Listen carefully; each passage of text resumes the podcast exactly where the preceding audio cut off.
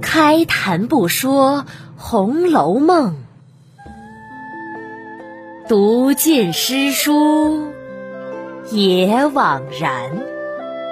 我是一米，一米讲红楼，现在开讲。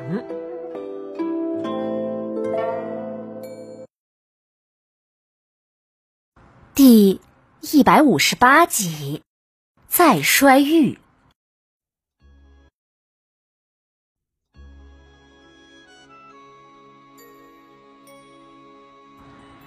上一集啊，讲到没有再去打教看戏的贾宝玉和林黛玉，又因为金玉之事生了气。宝玉呀，被黛玉呛得心中是五味杂陈。他自幼生长啊，有一种痴病。况且从小的时候就和黛玉耳鬓厮磨，青梅竹马，心心相印。到了如今呐，大了些，青春懵懂。加上又看了那些你情我爱的书，对黛玉就有了男女的爱恋。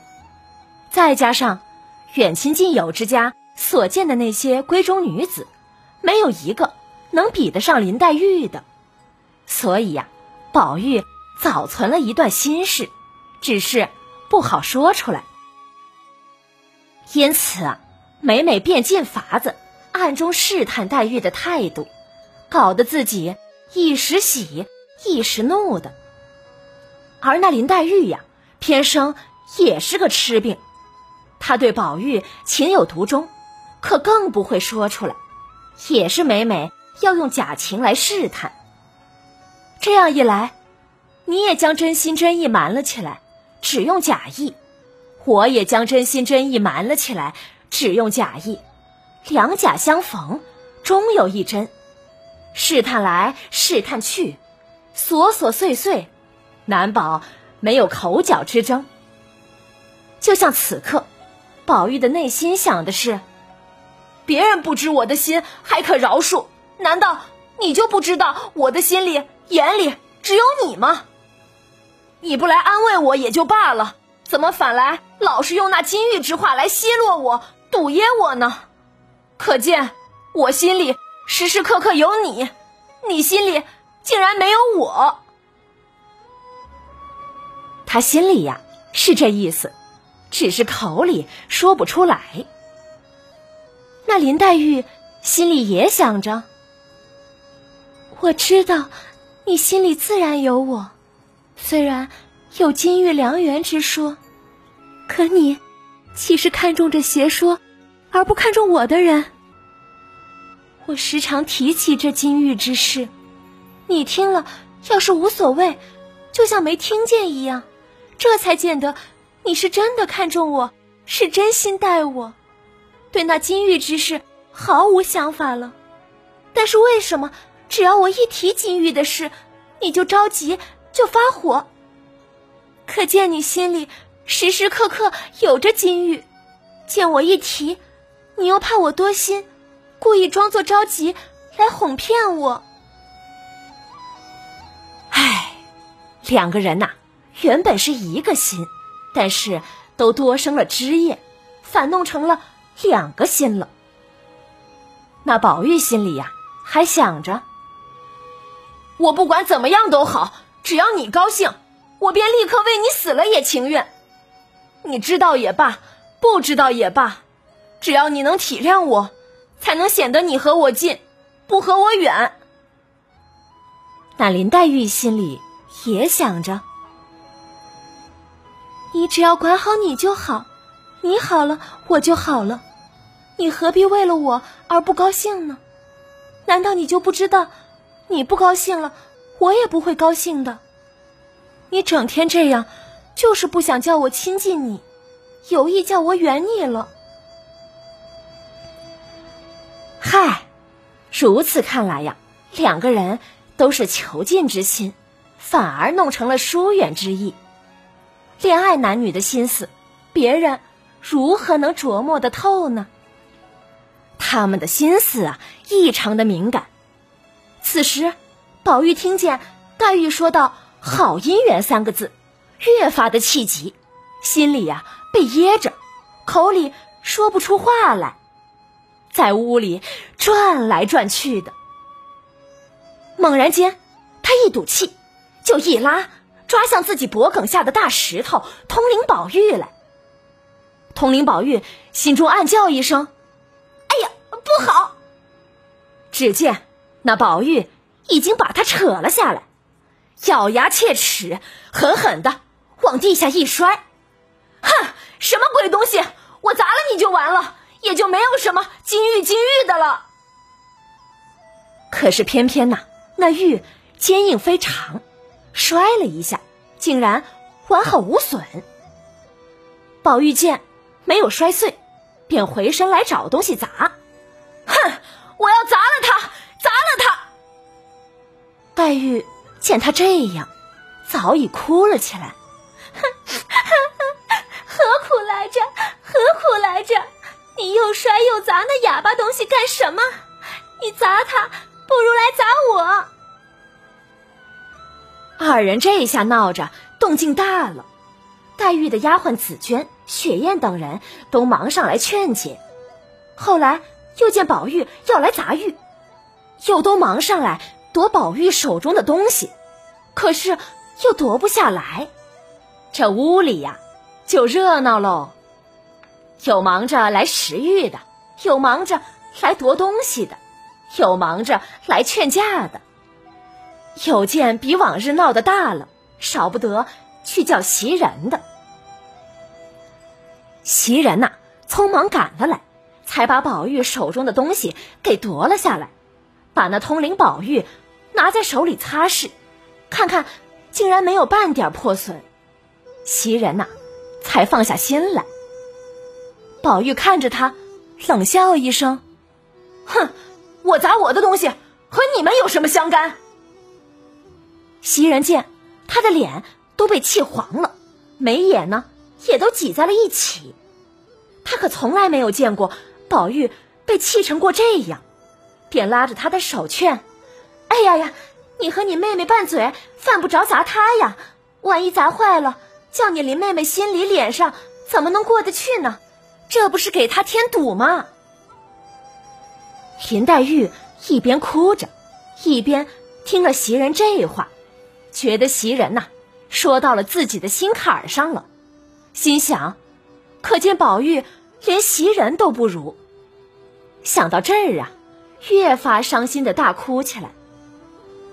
黛玉身子呀本来就弱，心里一烦，加上这样一闹，哇的一声，把刚才吃下去的香如银解暑汤都吐了出来。紫鹃忙上来用手帕子接住，黛玉。一口一口的吐着，很快呀，就把那块手帕子给吐湿了。雪雁忙上来捶背，紫鹃劝：“嗨，姑娘就是再生气，也该保重着身体才好啊！才吃了药，才好些了。这会子就因为和宝二爷拌嘴，又都吐了出来。倘或犯了病，宝二爷心里怎么能过得去呢？”宝玉听了紫鹃这话。也觉得说到自己心坎上来了，心里想着，可见黛玉还不如一个紫鹃懂自己。可转脸一看，黛玉脸红头胀，一边啼哭，一边气喘，一边流泪，一边流汗，身体颤抖的，好像支撑不住了似的。宝玉见了黛玉这般模样，立刻后悔起来。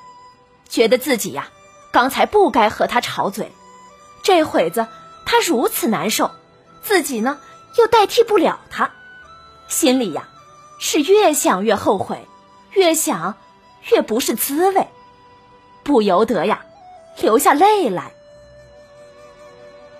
袭人见宝玉、黛玉两个只是在哭，守着宝玉呢也心酸起来，又摸着宝玉的手冰凉。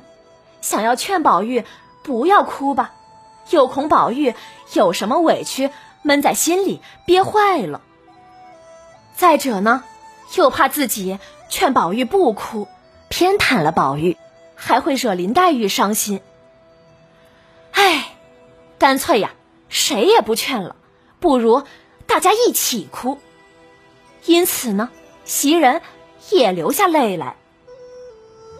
紫娟呢，一边收拾着黛玉吐出来的药，一边拿扇子替黛玉轻轻的扇着。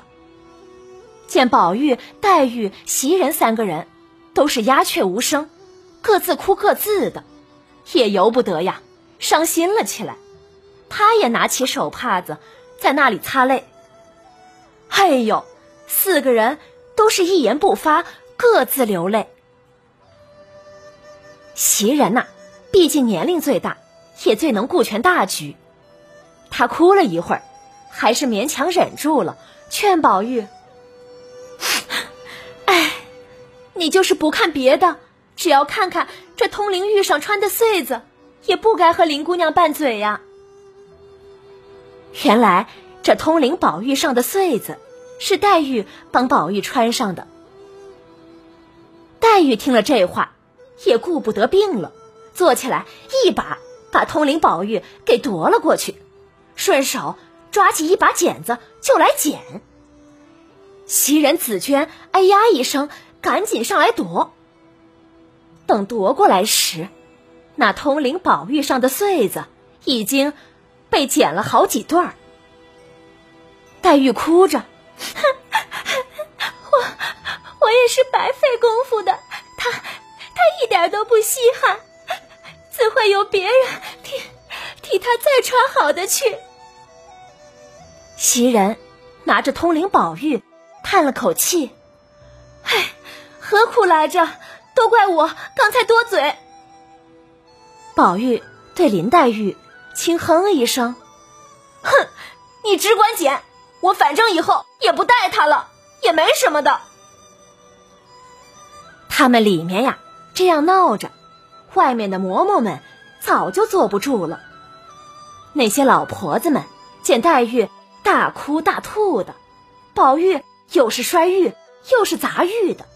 不知道要闹到什么田地，他们怕连累了自己，都一起往前头回禀贾母、王夫人，说大事不好了，宝玉、黛玉两个人闹翻了。贾母、王夫人听到这话，又会如何呢？且听下回分解。本集中啊，宝玉。第二次摔了通灵宝玉，第一次大家可还记得？是黛玉第一次到荣国府，宝玉见他没有玉，气得摔了自己的玉。这次呢，是因为宝玉和黛玉两个人经常为金玉良缘的传言而烦恼，宝玉又摔玉又要砸玉的。每次啊，读到这里，我都要有一声长叹。唉，宝黛的爱情有着古典爱情之美，也有着古典爱情之悲。那个时候的男女恋人无法直接表达“我爱你”这三个字。这里面呢，既有儒家文化含蓄的因素，又有婚姻无法自己做主的无奈。古代爱情就是如此啊。从本集。宝玉、黛玉的争吵中，我们也可以得到上一集的一个答案，那就是上一集中林黛玉看到宝玉把金麒麟揣在怀里，为什么会似有赞叹之意呢？这就是黛玉心中想的。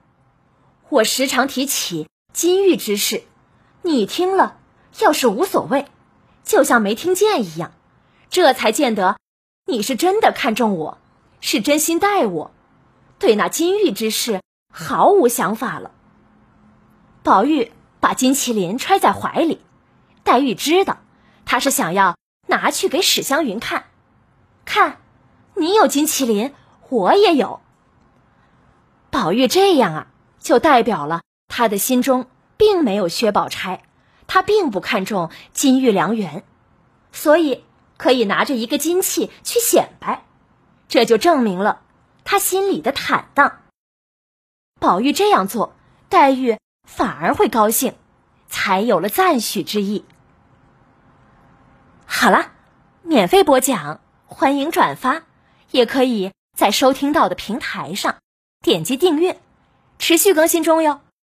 晚安了，再见。